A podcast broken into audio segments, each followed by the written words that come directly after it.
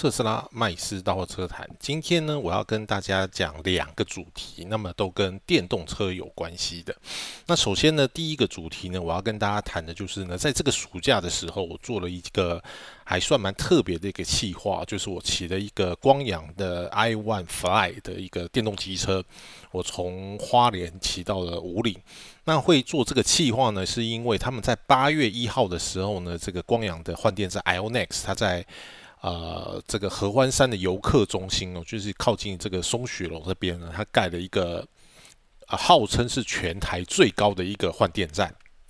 那么从这个换电站开始呢，那它有一个很重要的意义，就是说。以前呢，大家如果说要走中横来讲的话呢，都会从南头，也就是从雾社的这个方向上来，然后嘛一路呢到的这个五岭，到这个五岭的这个牌子拍张合照之后，要么你就往回走了，你就是回去清境玩，然后从南投啊、台中这边玩一玩就下山了。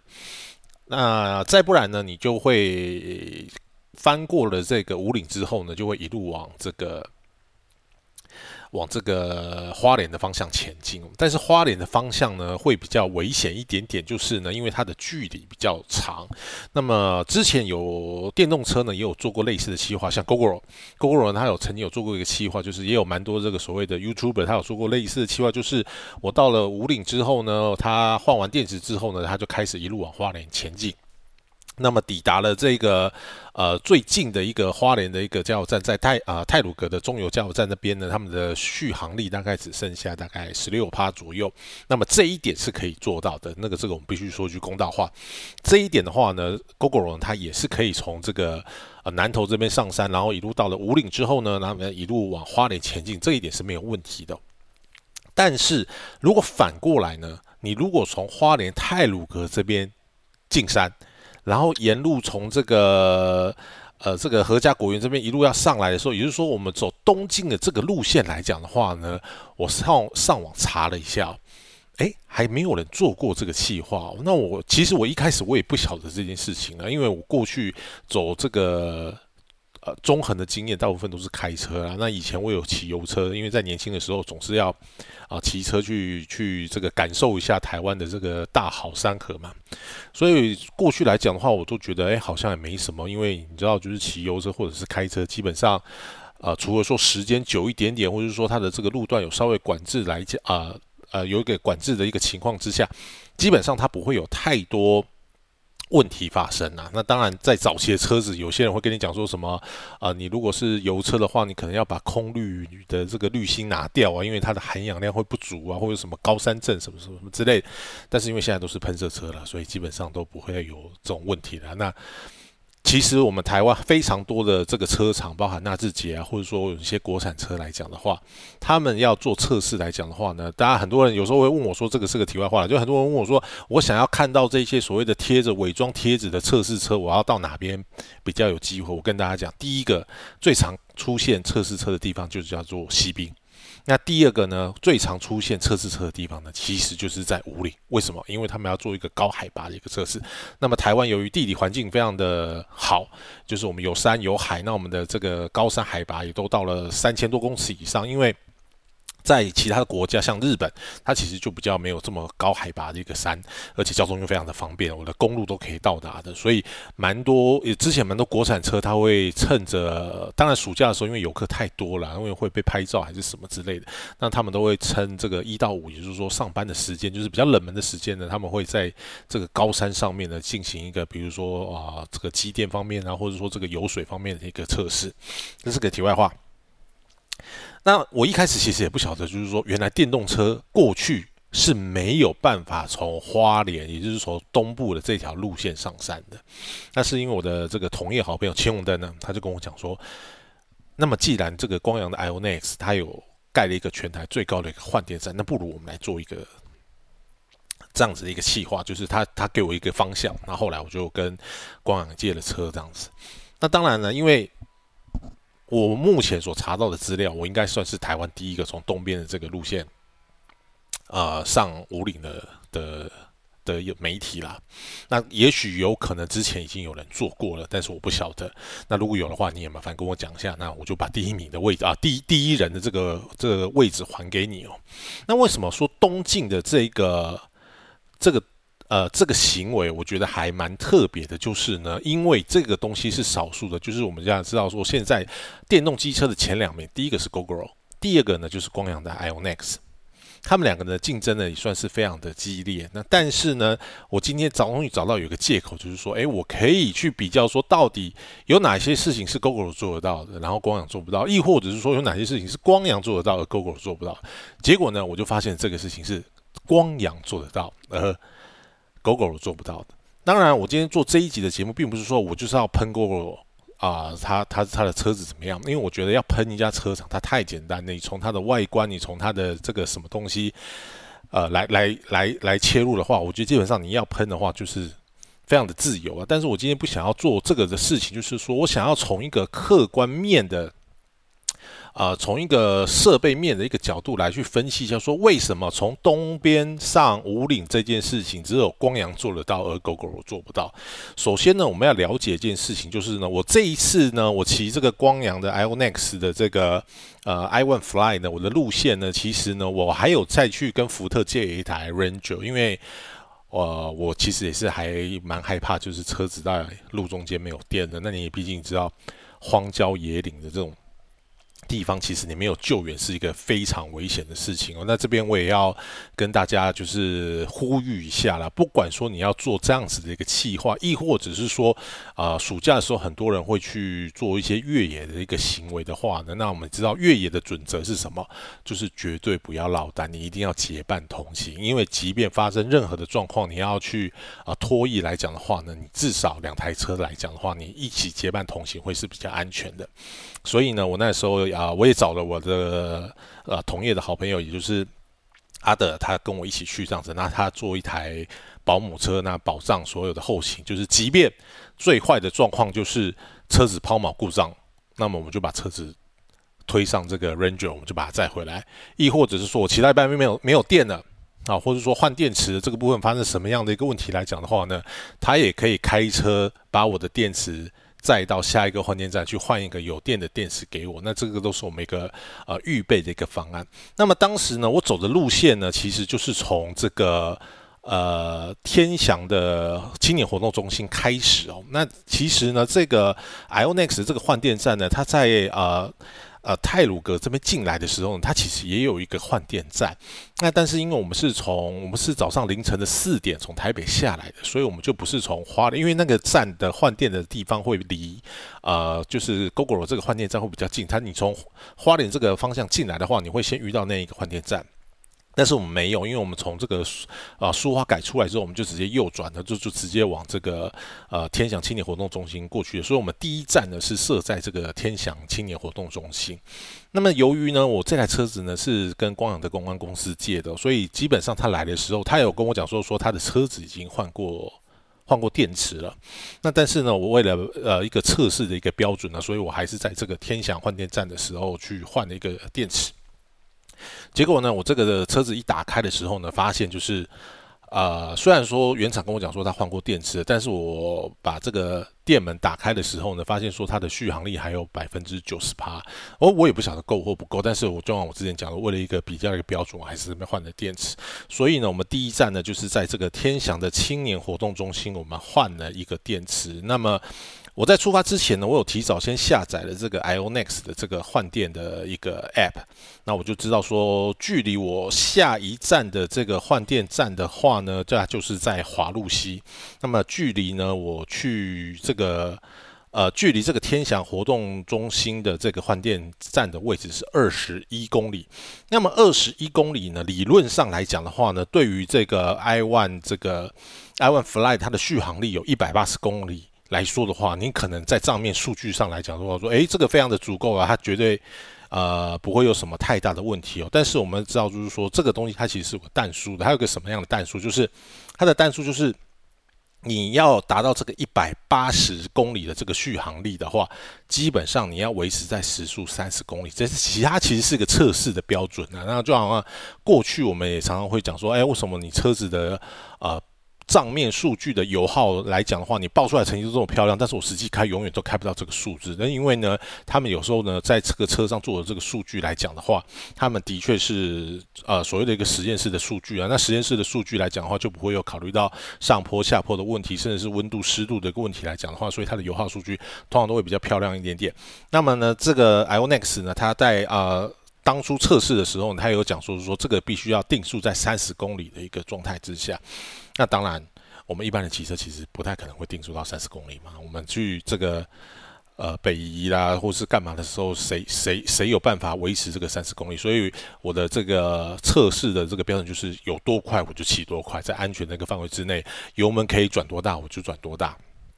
所以呢，当然它的续航力就不会。不会像表面上是说哦一百八十公里这个这样子，所以呢，我的第一站呢就是从天祥的青年活动中心到了华路西的休息站，那么总共是二十一公里。那么呢，我换了电池之后，我在这个呃天祥活动中心换了电池之后呢，续航力当然是百分之一百嘛，可是呢，它的这个续航里程呢只有七十六公里。那么呢，我到这个。这个呃华路西的这边的时候呢，发现呢，诶，这边的这个换电站呢还有六十趴，那么还可以，我可以再继续走三十三公里。那么呢，我从这个河路西的这个休息站到了何家果园这个换电站呢，其实只要十四公里，那么理论上也是够的。但是呢，就好像我前面跟你讲，就是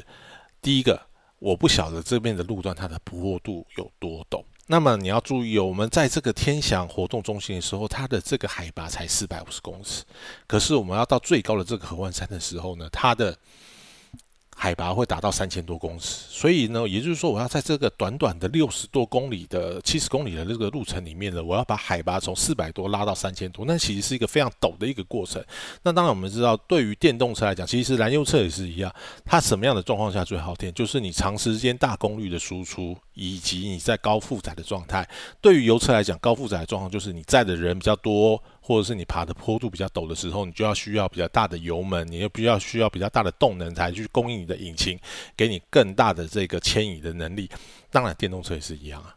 我的人骑士的重量是固定的，可是我的坡度越陡。我的骑乘距离越长的话，我要保持更大功率的输出来讲的话，我的耗电量一定会更凶的。就好像你在用手机的时候，你开越多的 App，一下去啊打游戏，又要听音乐，然后又要做 WiFi 的这个热点连接来讲的话，你会发现你的电池掉的非常快，而且你的电池很快就会发烫。这个原理其实都是一样，电动车也是一样。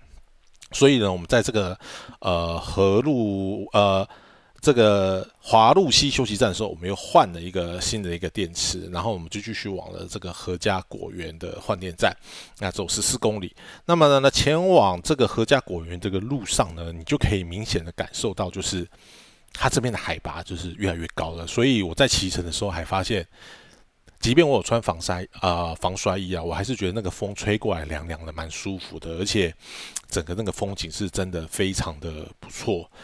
那么很快的呢，我也就到了这个所谓的何家果园。那到了何家果园的时候呢，它的续航力就比之前我从这个天祥活动中心到这个河路西来讲的话，它的续航力就更高了。我这次换电池的时候，我在何家果园换电池的时候，我的续航力还有百分之七十，那表显的这个续航力还有百分之四十五。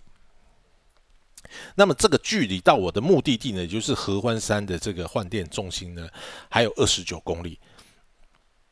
同样的，我还是在这边先把电池换了，因为我要知道，就是说接下来这一段的路程里面到底会会发生什么样的事情。那也许它这个坡度更陡了，因为它就直接会到达一个最高峰的一个地方，所以我还这边还是换个电池。然后呢，最后呢，我就达到了这个呃，从何家果园呢换电站呢，就往这个合湾山的这个换电中心。呃，提供了。那么这一个新开的八月一号才开的这个合欢山游客中心的换电站，它的位置其实就是在呃，在它的这个，如果你有去过这个游客中心，你会发现说那边其实有一家咖啡厅，就是它的那个服务站里面有个咖啡厅，它就是在咖啡厅的旁边。所以它前面虽然说有用那个交通锥挡住，但是你骑 Ionex 电动摩托车，你摩托车是可以骑进去的，你因为你要骑到换电站旁边嘛，你不要把车子停到下面的停车场，然后去拎了两个电池去换电，那样太蠢了。结果呢，我从这个呃合家果园到了这个合湾山游客中心的时候，我会发现它的耗电量是最多的。因为虽然说它的距离大概只有二十九公里，但是呢，我最后去换电池的时候，它的电池续航力只剩下三十帕，然后只剩下十八公里。那这也是我这一趟旅程里面首度就是。蓄电量低于百分之五十的一个路段，就是从何家果园到这个河湾山游客中心。因此呢，我要呃，如果说你也想要跟我做一样的路线的一个尝试的话呢，我会建议你，就是说呢，你如果说在天祥活动中心换了电池了，但是你不想在和呃，你不想在这个河路西这个休息站稍微啊换电池来讲的话呢，基本上你要到这个。合家果园是 OK 的，我觉得是没有问题的。就是从这个旅程上面来看的话是没有问题的。但是你如果要直接上到合欢山来讲的话，请你务必一定要在合家果园一定要再换一次电池，不然你有可能在中间你就没有办法继续往上去。我觉得这个是非常重要的。好，那么完成了这一个换电池之后呢？我们就继续往这个所谓的清近的这个纳鲁湾的一个换电站去前进。那在这边，当然我又换了一次电池啊，因为我要想要在这边留一个记录，就是说我是第一个来这边换电池的一个人，这样子，所以换了一个电池。然后呢，呃，大家都知道说，从河湾山之后，我就稍微再爬了大概大概不到几分钟的一个上坡路段，我就达到了这个五岭的这个。这个纪念碑那边，然后接下来呢，我就是一路下山，然后就一路滑滑滑滑，从这个清境滑下来，那到了这个纳鲁湾的这个中油加油站这边。那大家知道说这个换电站来讲的话呢，哎，这一次我倒是蛮惊讶，就是说因为我从这个合欢山到这个纳鲁湾的这个加油站的时候，我的蓄电量竟然还有百分之九十，哎，那当然也因为跟这个路段全程都是下坡有关系啊，因为你下坡的时候，你的电动车就有一个回充的一个效果，所以。呃，我这一段我就没有在，我在影片中我就没有再做记录了啦，就觉得就蛮顺利的到这边。那我后来到了这个清境的时候呢，我就把这个车子呃就上了 Ranger，我就往台北的方向，我就准备就北返了，就完成了这一次的一个一个里程了。那么我今天要重点要跟大家讲，就是说为什么这一件事情是只有光阳做得到的，而 GoRo 做不到的。那这个无关于说我对于品牌的一个喜好，或者是我对于一个品牌的厌恶。我们光从一个客观的事实来看，因为我觉得第一个就是为什么 Google 做不到。然后我觉得要从它的换电站来看哦，因为就 Google，当然它走的是一个 Go Station 的一个模式哦。那它的官网啊，我最近查到的消息就是，Google 在全台的官网有两千五百二十三个换电站。有两百啊，两千五百二十三个点啊。那么这个机柜，它的这个一机柜来讲的话，一柜就是放，因为它有八颗的容量，但是通常会放六颗，因为你有两颗要给人家换嘛，就是你要一定要空两个，你才有办法插插电池进去嘛。那它的机柜呢，总共有个十百千万，有一万两千两百零九个机柜。那你的电池数就是再乘以六的话，大概就是它的总电池数这样子。那么为什么 GoGo 它没有办法从东边，也就是从泰鲁格的这个路线上来呢？因为它从呃花莲这边来讲的话呢，它最近的，你从花莲进来要往合湾山走的方向的话呢，它的第一个换电站最近的一个换电站叫做泰鲁格中油泰鲁格的加油站。那么呢，它到了下一个的换电站呢，就是在这个纳鲁湾的亲近纳鲁湾的这个换电站。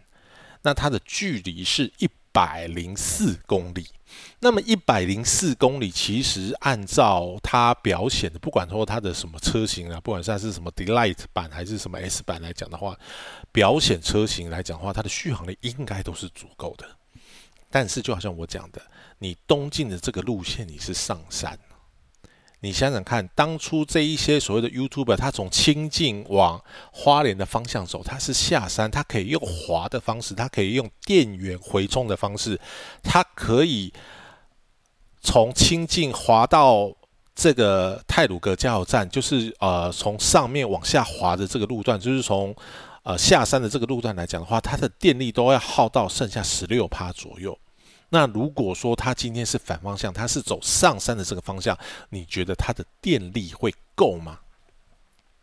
所以这个件事情，东进的路线，GoGo 之所以做不到的话，不是因为它的车子有什么样一个重大的瑕疵，而是在于说它的换电站距离设置的来讲话，实在是太远了。那么很多听众朋友，你就会跟我讲说，很多狗粉，你可能就跟我讲说，那没有换电站，我我大 GoGo 盖一个换电站办不到吗？诶，还真的有点办不到，为什么？因为 Go Station 的它的设置的模式哦，它都要走所谓的一个大站制。当然，我们所谓的大站，并不是说像以前之前洪家腾不是有些门市，他要做这什么超级换电站，就是这种一排就是可能就是四五十公尺，全部都是换电柜这样子，就是军容壮盛这样子。但是它最少大概都要有两个机柜，也就是说可能要到达十二颗电池左右的一个换电量。而且 Google 设置换电柜的时候呢，它都必须要跟台电所谓的要拉大电。那么拉大电的这个东西，它其实就非常的吃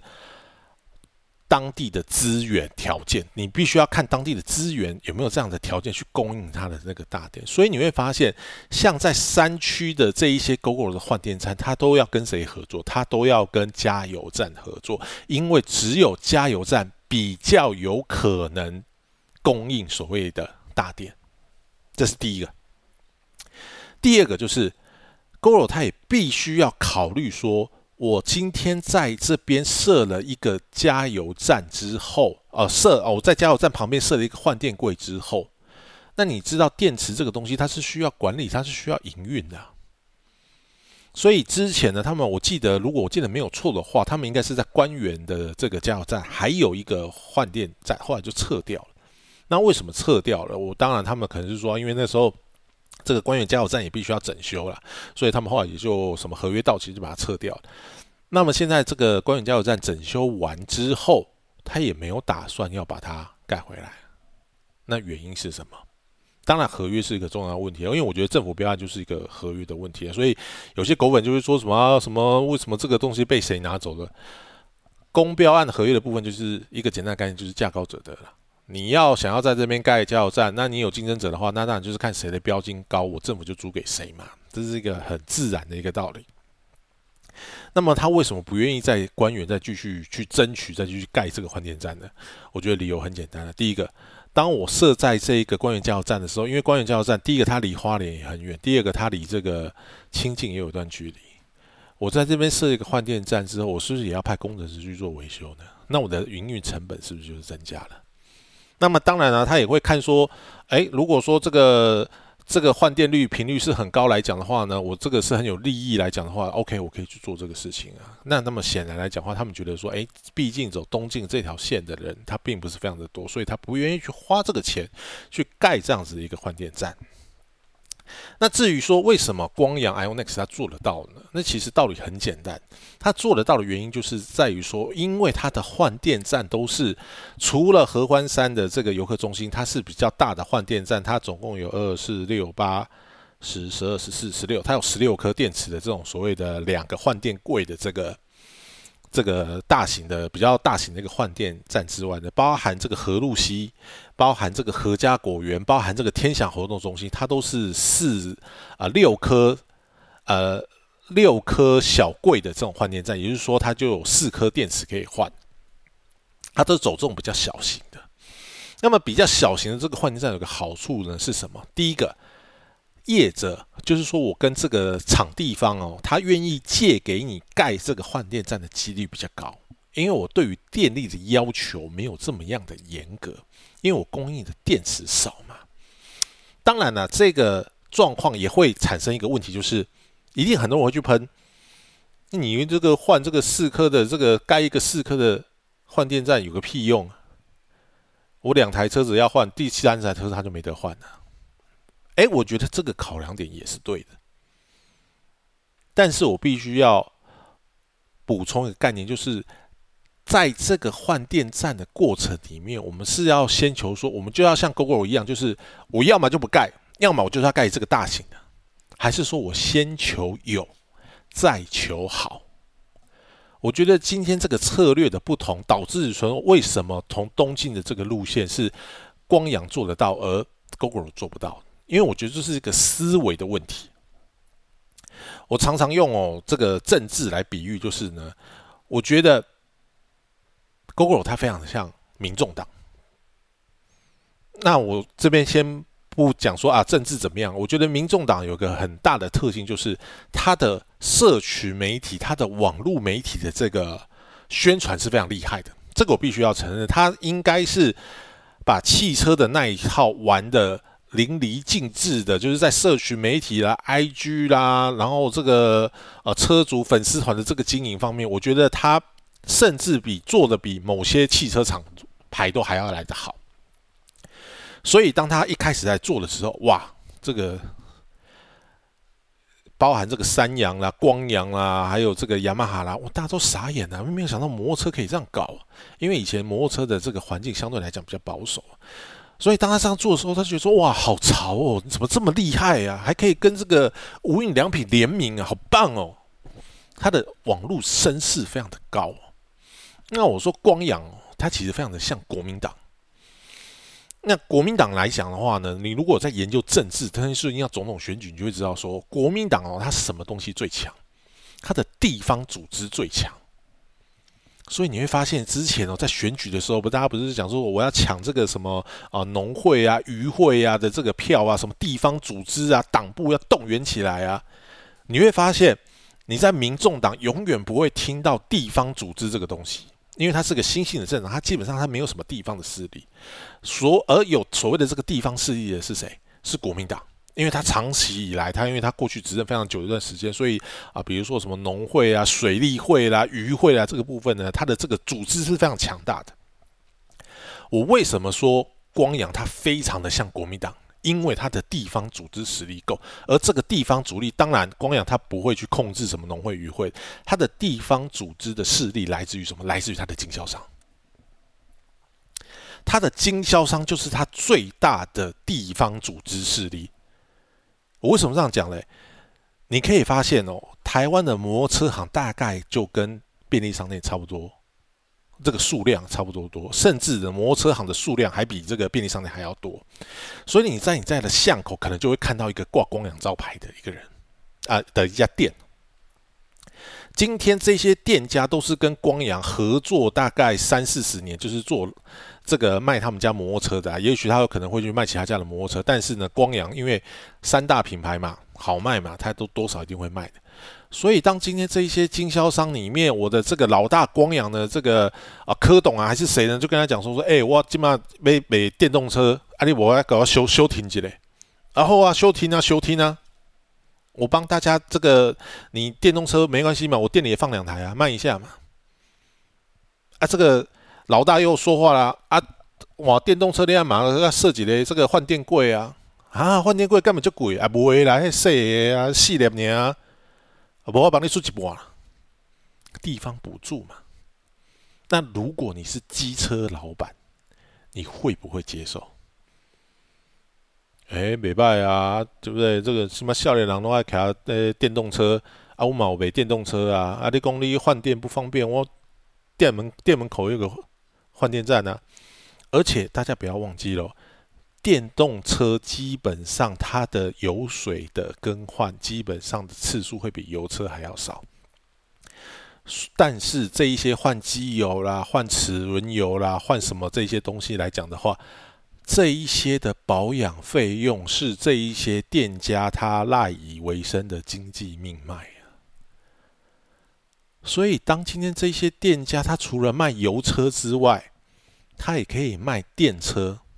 但是我电车卖出去之后，最糟糕的状况就是，我车子卖给你之后，你店家再啊，你这个消费者再也不回来了。我给你产模高最不老，新车五年之内也不用验车啊，我回来干嘛？我还不用验排气嘞。但是当我今天这个店家门口有放一个换电柜的时候，你要换电池的时候，会不会顺便去跟你当初买车的这个老板讲说？哎，老板，我的轮胎好像没气的，可以帮我看一下吗？老板，我的方向灯好像不太会亮，可以帮我看一下吗？哎，老板，你们这边有在改什么？你们这边有在改那个避震器啊？这个避震器好用吗？啊，有了有有，这个好用啊，这个你来换，我算你便宜一点的，你车子在我这边买的嘛。是不是店家他来这个，他增加收入的来源就变多了？当然，换电池的这个月租费都是被供养拿走，但是对于店家来讲，他没有差。我借由骑楼的这一个柱子里面，我设一个小小的换电柜，我可以增加换电的这个骑士来电可能一个询问度。他不见得一定要消费，他光是问我就有机会了嘛。这就是他地方组织强的地方嘛。所以过去当他的这个所谓的 i o n i 是什么简易环境站出来的时候，其实他其实也受到非常多人的一个嘲笑，就是说啊，人说四颗这么小，那么现在那么能跟人家 GoGo 一次都这么大一颗。但是你从这个东进的这个过程里面，你就可以知道了，我即便小，但是我可以从东边进啊。你换电大有个屁用啊！你又上不了合欢山，所以我觉得这是一个。很值而易见的一个问题啦，所以我觉得有时候看事情，并不是说啊，我们只是就觉得说，哦，这个大就是好啊，量多就是好啊。你要注意说，其实这一些商业或者说这一些企业来讲话，它的布局一定有它的一个理由啊，一定有它的一个呃，一定有它的一个所以然呢。这是第一点。第二个，我都要跟大家讨论一个问题哦，就是哦，大家如果说看我的网站的时候，就发现说我最近有在对于这个欧盟的新电池法里面写了一个写了一篇文章哦，就是说欧盟新的电池法上路可能会揭露说电动车伪环保的一个外衣。为什么说电动车是伪环保这个事情？我们先讲欧盟新电池法。欧盟新电池法简单的一点就讲是说，未来你要在欧盟所贩售的这个电动车。或者说电动产品，它它那其实没有包啊，它其实包含很多啊，包含说，呃，以后你的 iPhone，它就要求说你的 iPhone 来讲的话，你要销往欧洲 iPhone，你的电池要换成可可替换式的，不然你就不能在欧欧洲的这些欧盟的国家销售。那对于电动车的规范就是说呢，以后你的电动车的电池销往欧洲的，你电动车的电池呢，第一个必须要有这个碳足迹的这个证明，第二个你要它有一个护照。它有护照，它就可以做源头溯源管理。也就是说，你在电池的制造过程里面，你是用所谓的绿电做的呢，还是你是用火力发电做的呢？因为这个牵扯到未来碳税以及碳权的一个付费的一个方式。那么，这一件事情对于哪个国家冲击最严重？其实不是台湾，是中国。为什么？因为目前全球电池产量最高的第一名叫做宁德时代，大概在占了百分之三十几。第二名叫做比亚迪，它的刀片电池最近也非常的红，也大概又占了百分之三十几。那么呢，我们所熟知的，像这个以前特斯拉爱用这个 Panasonic 啊，它大概是站在第三位左右。那接下来还有包含这个南韩的 LG 啦，还有这个所谓的 SK 啊这一些电池厂。那么其他的电池厂前十名啊，前十名的电池厂大概有六家都是中字辈的，就是包含比亚迪啊，包含这个宁德时代。当然最主要还是前面这两个。那为什么说这个电池法非常的重要？它重要的方法就是说，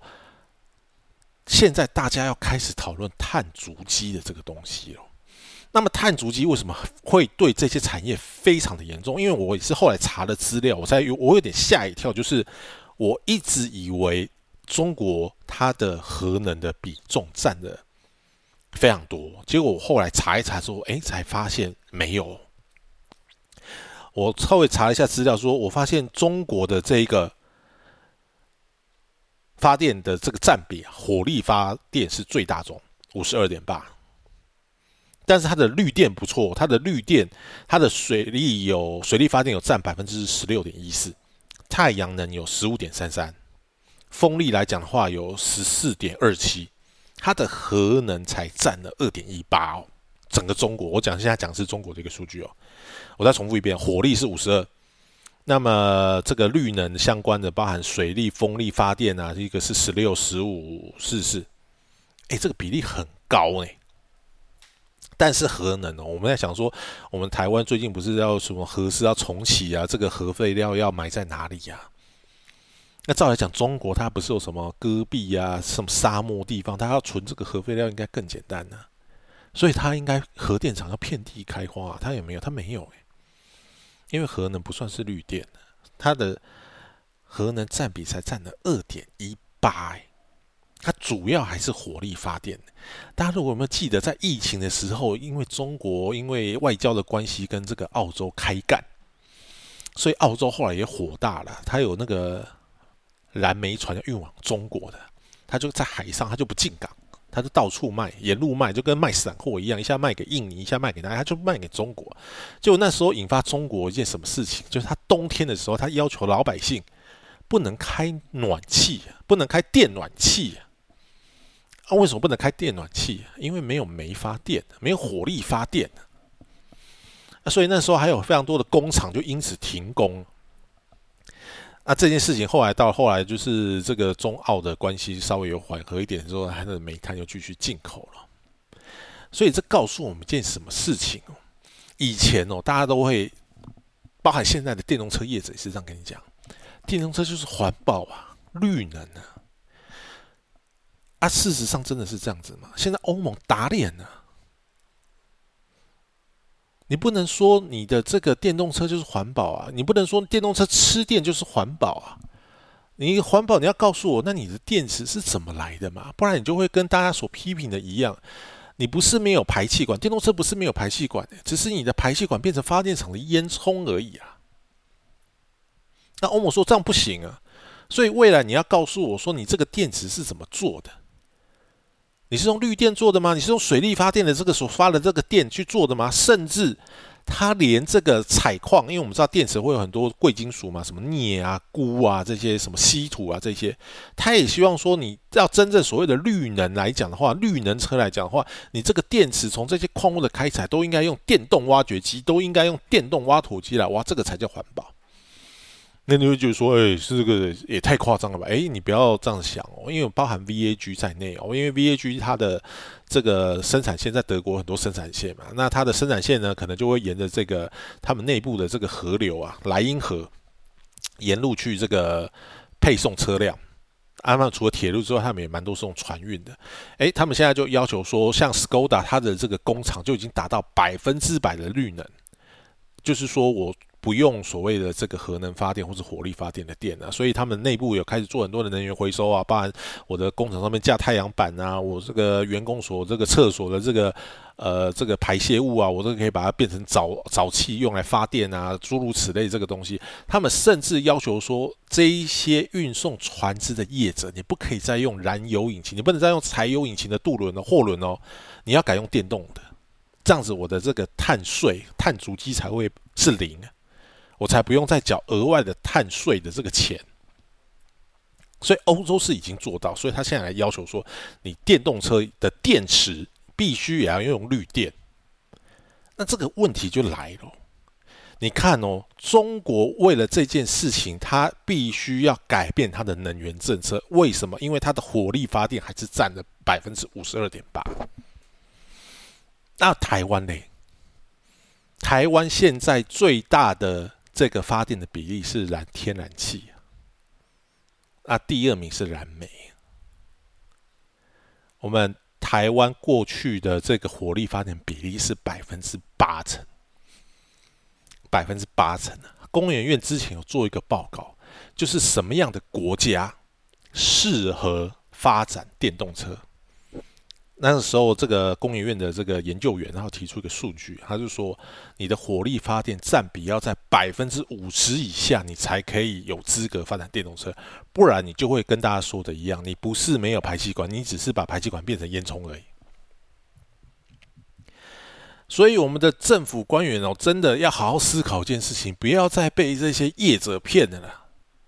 什么电动车就等于环保？你要想象你的电力到底是从绿电来的，还是从火力发电来的？所以我说这一些业者、公安公司也非常的要求过，就是说你总是提供一些刻意的，或是说你可能本身就是无知，就提供一些很偏差的资讯给我们这些政府官员，你就给他一个包装，哇，ESG，电动车就是 ESG。哦，就是环境永续经营管理哦，电动车就是环保，真的吗？你有环保吗？没有啊，就开始拿这个丹麦，哦哇，丹麦人家到了二零二五年就全面要电动车禁售燃油车，我们为什么不能跟丹麦一样？我告诉大家，为什么台湾没有办法跟丹麦一样，好不好？因为丹麦现在绿电的发展比例就已经来到了百分之八十。丹麦这个国家，它最主要的发电来源叫做水力发电，它不烧，它不太烧煤，也不太烧天然气，它主要是水力发电、太阳能跟风力。所以人家有资格可以去做电动车的发展。过去有没有这样子用这个名义去欺骗政府的？我不要讲台湾，其实全世界都一样。有啊，大家记不记得以前安全气囊？大家讲你安全气囊有几颗？从以前的两颗嘛，到四颗，到现在六颗、八颗的都有。然后测气帘。你有没有发现，后来媒体在写这个时候都不叫做安全气囊，叫做辅助气囊？这个不是媒体忽然间没事忽然间改一笔呢？为什么？因为欧盟有提出警告，你不可以误导消费者，你不能随便用“安全”这两个字，因为这一些气囊它只是辅助气囊，它不见得安全。为什么这样说？它虽然说可以在撞击的时候可以。有效减少这个伤害，但是包含气囊爆炸的瞬间，有可能它会喷射出了这些液体，会打伤你的脸。比如说你的脸有戴眼镜，你可能就因此受伤。你的手可能因为交叉的时候，这个气囊一打的时候，你的手可能就会打到你的脸，造成你的脸部骨折、手部骨折。所以你不能误导消费者，因为它不是绝对的安全，它只是一个辅助性的一个设备。所以你只能叫做辅助性气囊或者辅助安全气囊，你不能说它叫做安全气囊。有印象了吧？第二个例子，自动驾驶。特斯拉之前就说：“哦，我有自动驾驶，好棒哦，手都不用看。”后来一样啊，被欧盟啊，被这个美国的运输协会警告啊，你没有自动驾驶啊，也没有所谓的半自动驾驶啊。什么叫做自动驾驶？自动驾驶这个责任归主是谁啊？是车商的吗？出事情是算车商还是算你的？所以后来他就改口，改口叫什么？辅助驾驶，自动辅助驾驶，Level Two 辅助驾驶。辅助的话，就有一个法律上面一个规避的动作。我只是辅助你嘞，啊，出事情还是控制权还是在人身上，不是在我车子身上。所以今天发生车祸的时候，你不能讲说哦，这个是因为他赶车不良，我车祸不是，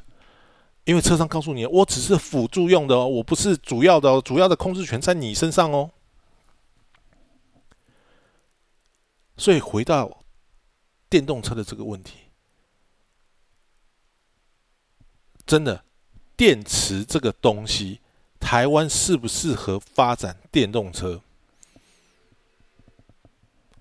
他要讨论的层面，其实比你想象中的更深。不是说哦，我买电动车都是炒。你要考虑说，你现在的环境到底是怎么样？台湾也是啊。所以，并不是说，哦，我所有的这个公家机关换电动车，好棒棒，环保，好潮，没有排气量，没有这个废气污染。那要想一下。啊，我们的电是怎么发的？我们要不要检讨这个能源政策？我觉得这个才是我们要去思考这个地方。所以，包含这个换电站的一个设置，包含到这个换电站所使用的这个电池。所以，有时候我们去反对一个东西，或者说我们支持一个东西的时候，我觉得最糟糕的状况就是我们变成所谓的狂粉。狂粉是什么意思？不管你对或错的，我就是支持你的。我赶紧收听呢。那我觉得这个是危险的，因为当你变成一个狂粉的时候，你就看不清楚真相，你就觉得说：“哦，对啊，人家都这样讲啊，所以我也这样觉得。”电动车好环保，好潮哦，真的是这样子吗？我们，你有没有认真的去看过台湾的发电比例？你有没有严认真的去想过说台湾的能源政策到底要往哪个方向来走？我觉得这个是我比较想要让。大家当然，我讲的不见得是对的，我只是说我提出这样的一个方向，那大家可以去思考看，就是说我们到底要追求的是一个什么样的一个能源政策，我们到底是比较适合油车，或者是油电混合、氢汽车，或者是纯电动车，这些都可以讨论。但是我们不能用一个我是什么什么粉，或是我是什么什么黑去讨论这个问题。那这个问题就太简单，所以我才在那边讲说，要喷一家车厂太简单了。但是我们不是要喷这家车厂，我们是要理性的讨论说这个东西到底适不适合台湾，或者是说这个政策它到底有没有办法可以做得更好，这个是我们才要思考这个地方。OK，感谢你的收听，我们今天这一节节目都是这样子。当然，如果你喜欢的话呢，记得请帮我们按赞、分享。那我们的呃粉丝团、我们的这个 YouTube 频道以及我们的主网站呢，都希望你有空呢可以上去走一走，那给我们一些建议。那我们的今天节目就到这里喽，谢谢大家收听，我们下次再见，拜拜。